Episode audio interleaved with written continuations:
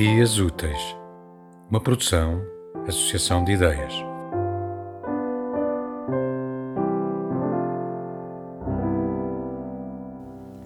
Que vida dura, a da minha filha, pensou morta. Um trabalho ingrato na fábrica e uma filha doente em casa.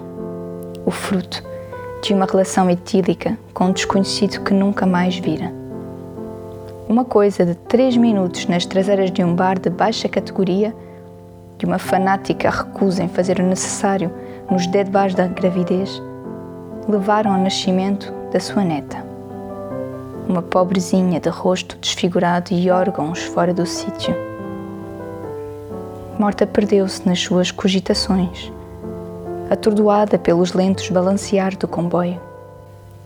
O deambular mental foi se tornando menos lúcido e o sono chegou com patinhas de lã.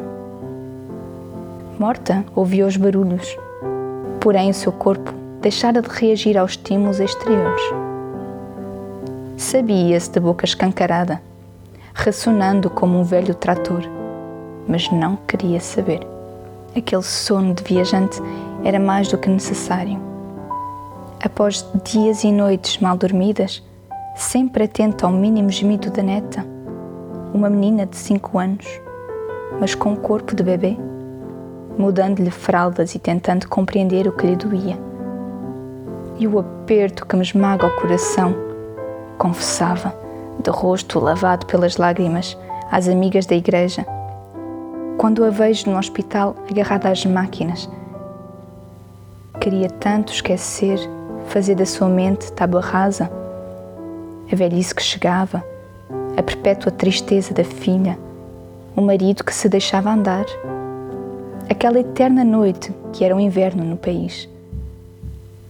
E após horas a sonhar com essa imperiosa vontade de tudo esquecer, de limpar o mundo de qualquer traço de memória, acordou, sem fazer a mínima ideia de onde estava. Tema musical original de Marco Figueiredo, com voz de José Carlos Tinoco.